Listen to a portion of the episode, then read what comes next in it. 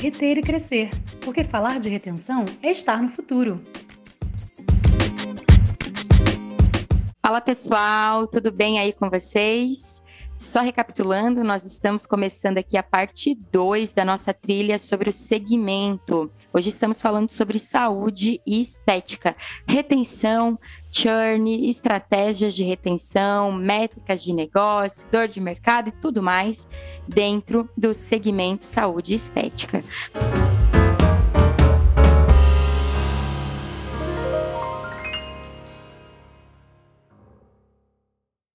Paola, a gente já falou sobre dados, a gente falou sobre quais são as dores que assombram esse segmento, e aí eu queria ouvir um pouco de você sobre quais são as métricas que esse gestor, é, esse empreendedor, essa esteticista que também tem a sua empresa, enfim, essa clínica, esse salão, enfim, os diversos tipos de, negócios que existem dentro desse macro segmento.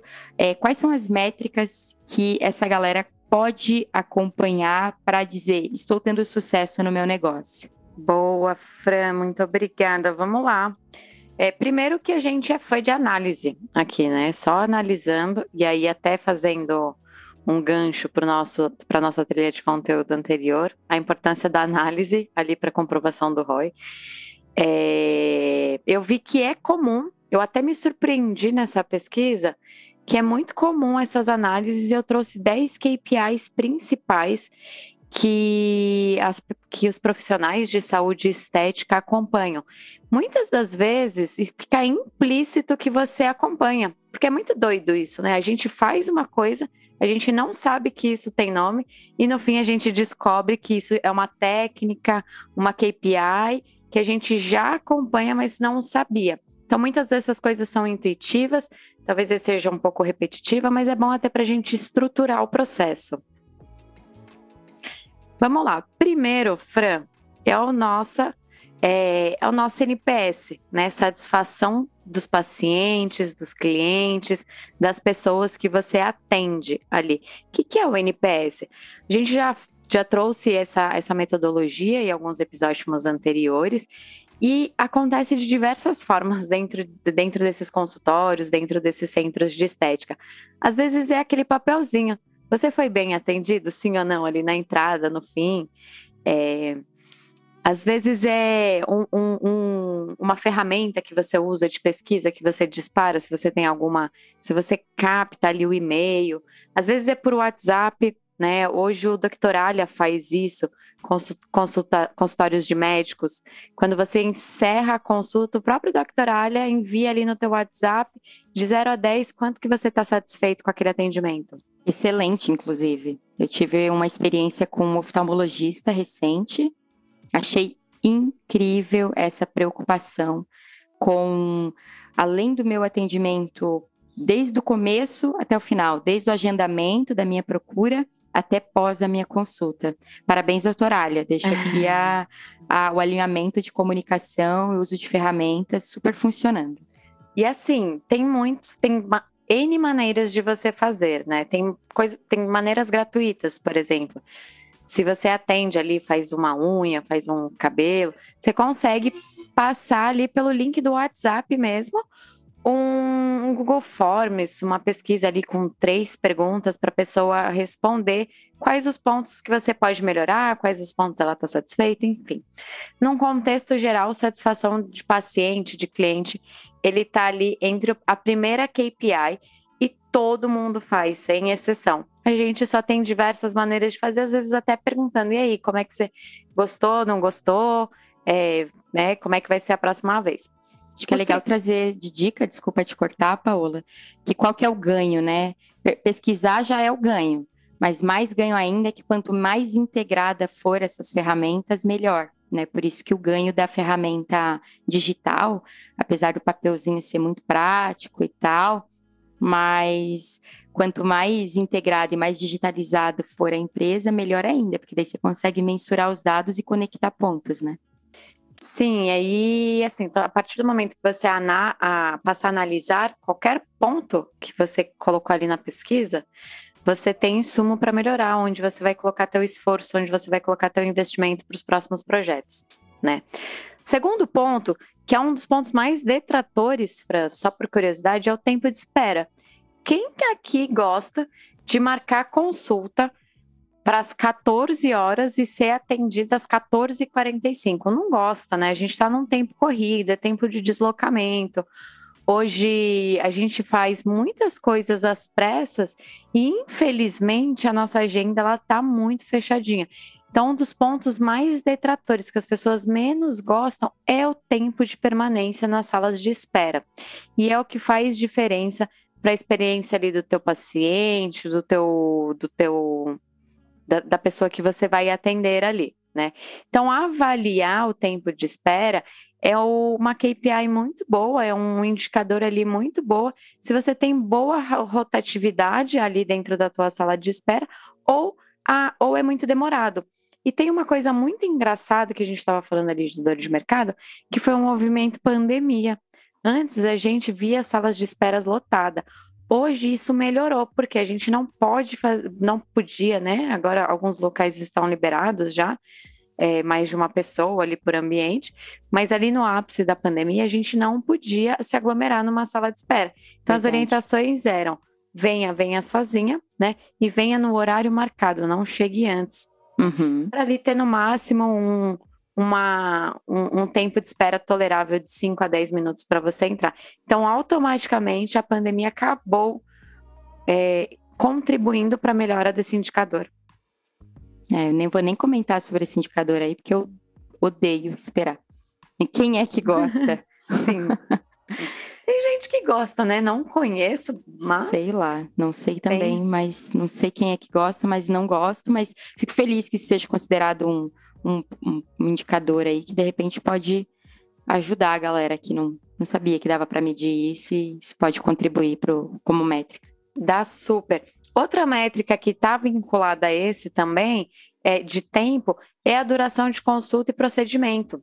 Duração de consulta e procedimento, o que, que é? Por exemplo, né, eu vou trazer para uma coisa mais palpável que eu faço ali bastante no mês, que é a unha, né? É, a minha qualidade, a, a, minha qualidade de manicure, né, a minha impressão de qualidade de manicure está vinculada ao tempo que ela me atende. É, em São Paulo, vindo em São Paulo, era em bloco, né? Uma hora ali você fazia pé e mão, 45 minutos, você fazia os dois pés, as duas mãos, e ainda tinha 15 minutos para você almoçar para voltar para o trabalho. E aqui em Florianópolis já, já é diferente esse tempo. É, variou, eu já vi manicures a partir de uma hora e manicures que já levaram até três horas para fazer pé e mão. Então, isso para mim é uma coisa que é, é certeiro a gente pegar esse indicador, duração de consulta e procedimento, e também deixar isso muito claro para o paciente, tá? Eu fui num quiropraxista um mês atrás, dois meses atrás, espero que ele não me ouça. E que ele não, ele não alinhou comigo qual era o tempo do procedimento. Eu fui ali, separei na minha agenda duas horas e o tempo de procedimento, só o tempo de procedimento foi três horas. Né? Então, além de eu me atrasar para todos os meus compromissos, eu fiz tudo errado, fiz com rápido. Quando começou a atrasar, eu já não estava mais ali na consulta com ele. Então, esse é um ponto que a gente pode deixar claro, fazer ali uma média de quantos quanto tem meu tempo de atendimento, né? Ah, meu tempo de atendimento em média de uma hora, uma hora e meia, e deixar isso explícito numa ferramenta muito conhecida chamada site, Instagram, Google. É, a gente deixar claro, né? Ah, você vai vir aqui ser atendida pela doutora Franciele, o tempo de atendimento dela é de 45 minutos com você. Você já separa, você se programa. A própria doutora se programa, então ela consegue ali saber mais ou menos qual é o tempo de atendimento dela. Então ela consegue marcar os pacientes dela de acordo com essa duração do atendimento e o tempo de espera ali na recepção fica menor, né? É, uma, um indicador bem curioso que é o total de consultas ou procedimentos realizados. O que, que isso traz, esse indicador?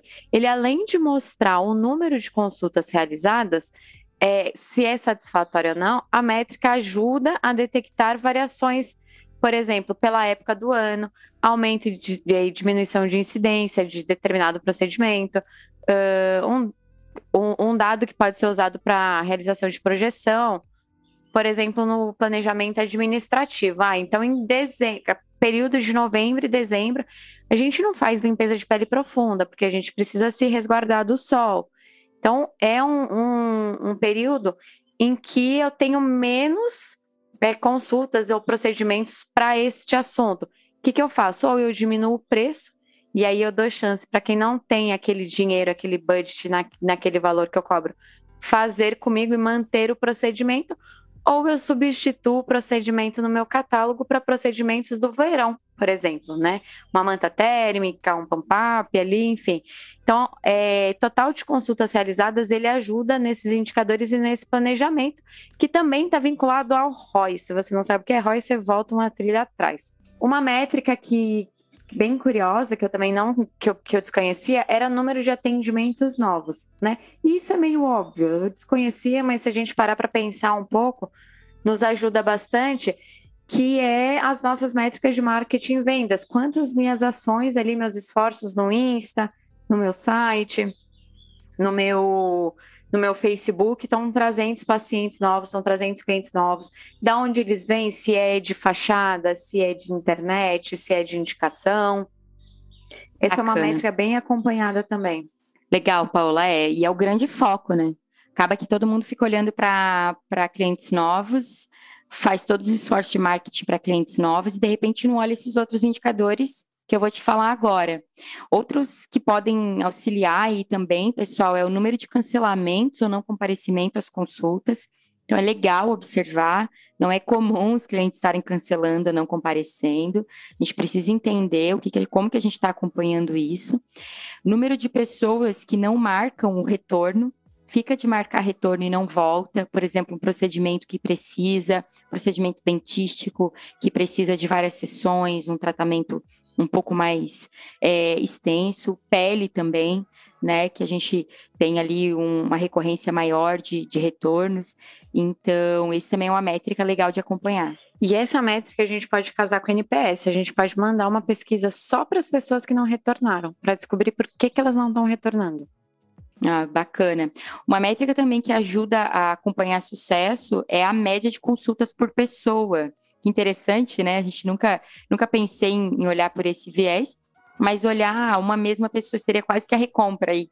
Então, uma pessoa vem três vezes, quatro vezes, cinco vezes. Então, aqui você começa a ter um desenho de persona bem interessante para ciclo de venda, para como que você vai se esforçar é, para o marketing, tanto na, no reagendamento, na volta né, dessas pessoas, quanto é, o que seria o tempo ideal, LTV, né, o ciclo de vida do cliente com, com, a, tua, com a tua empresa, e com teu salão, enfim, né, como serviço que você presta. Além de olhar a média de consultas por pessoa, Paola, é interessante também olhar o valor médio gasto que essa pessoa tem. Aí a gente está falando de ticket médio, a gente bate muito nisso aqui no Reter e Crescer. Existem formas diferentes de você crescer o seu negócio, né? Nem sempre é só vendendo mais. Você pode colocar a batatinha do McDonald's, você pode oferecer os produtos de qualidade da estética que você já utiliza para o seu cliente fazer um tratamento skincare em casa, etc., e ganhar comissionamento em cima disso. Salões fazem isso, bons consultórios né, fazem isso também. É, Gente, me fugiu o nome esteticistas, exatamente. Galera faz também isso, então é, é, bem importante, né? Conseguir buscar com a mesma estrutura o que, que você pode ampliar de ganho de receita. Até porque vem na, de encontro aquilo que a gente falou na primeiro, no primeiro episódio da trilha. Essas pessoas são especialistas. Então, se você virar para mim e falar assim, olha, Paula, para o teu cabelo, eu acho indicado esse shampoo de reconstrução de fio e a gente vai fazer um tratamento aqui, ponto. E eu vou comprar, porque eu não entendo absolutamente nada de cabelo, né? Talvez eu entenda meia boca do meu, mas os produtos que estão no mercado não. Então, é uma maneira de você expandir a sua receita e também se comprometer em demonstrar o carinho ali, a atenção para o teu, pro teu paciente, para o teu cliente. Cliente, é fora que você é autoridade naquele momento, né? Você é autoridade quando você está executando o procedimento. Então, quem mais confiável que você para indicar um produto, obviamente de qualidade aí, para o seu paciente, que vai te ajudar é, financeiramente e também no próprio tratamento dele que vai ajudá-lo no, no, tratamento ou ajudá-la no seu tratamento. Imagina os ganhos e os benefícios mútuos que a gente tem aí. E, por consequência, a métrica que não pode faltar, faturamento, né? Isso aí todo mundo acompanha, mas vale o óbvio, tem que ser dito, a gente sempre fala isso aqui no Reter e Crescer. Então, acompanhar de fato como que estão as fontes de receita e como que ela se, se desdobra, né? Então, é, fazer essa gestão, esse dever de casa relacionado a faturamento é bem relevante também. Eu acho que é isso, Fran. É, a gente trouxe bastante métrica aqui, uh, todas muito importantes, todas super irrelevantes. Então, algumas você já acompanha de alguma maneira, por exemplo, faturamento. É só a gente estruturar, buscar ferramentas para isso. É, e, e, é isso que você tem que pensar na hora que você tem seu negócio, seu consultório, sua clínica.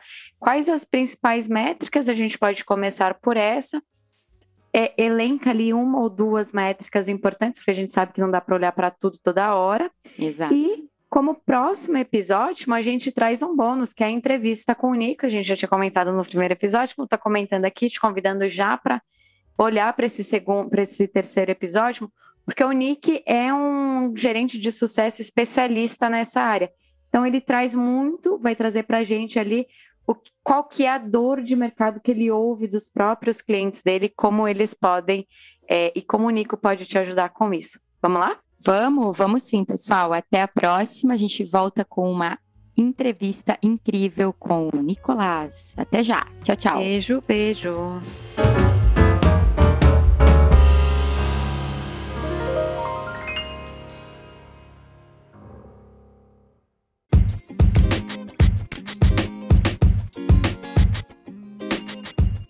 Reter e crescer, porque falar de retenção é estar no futuro.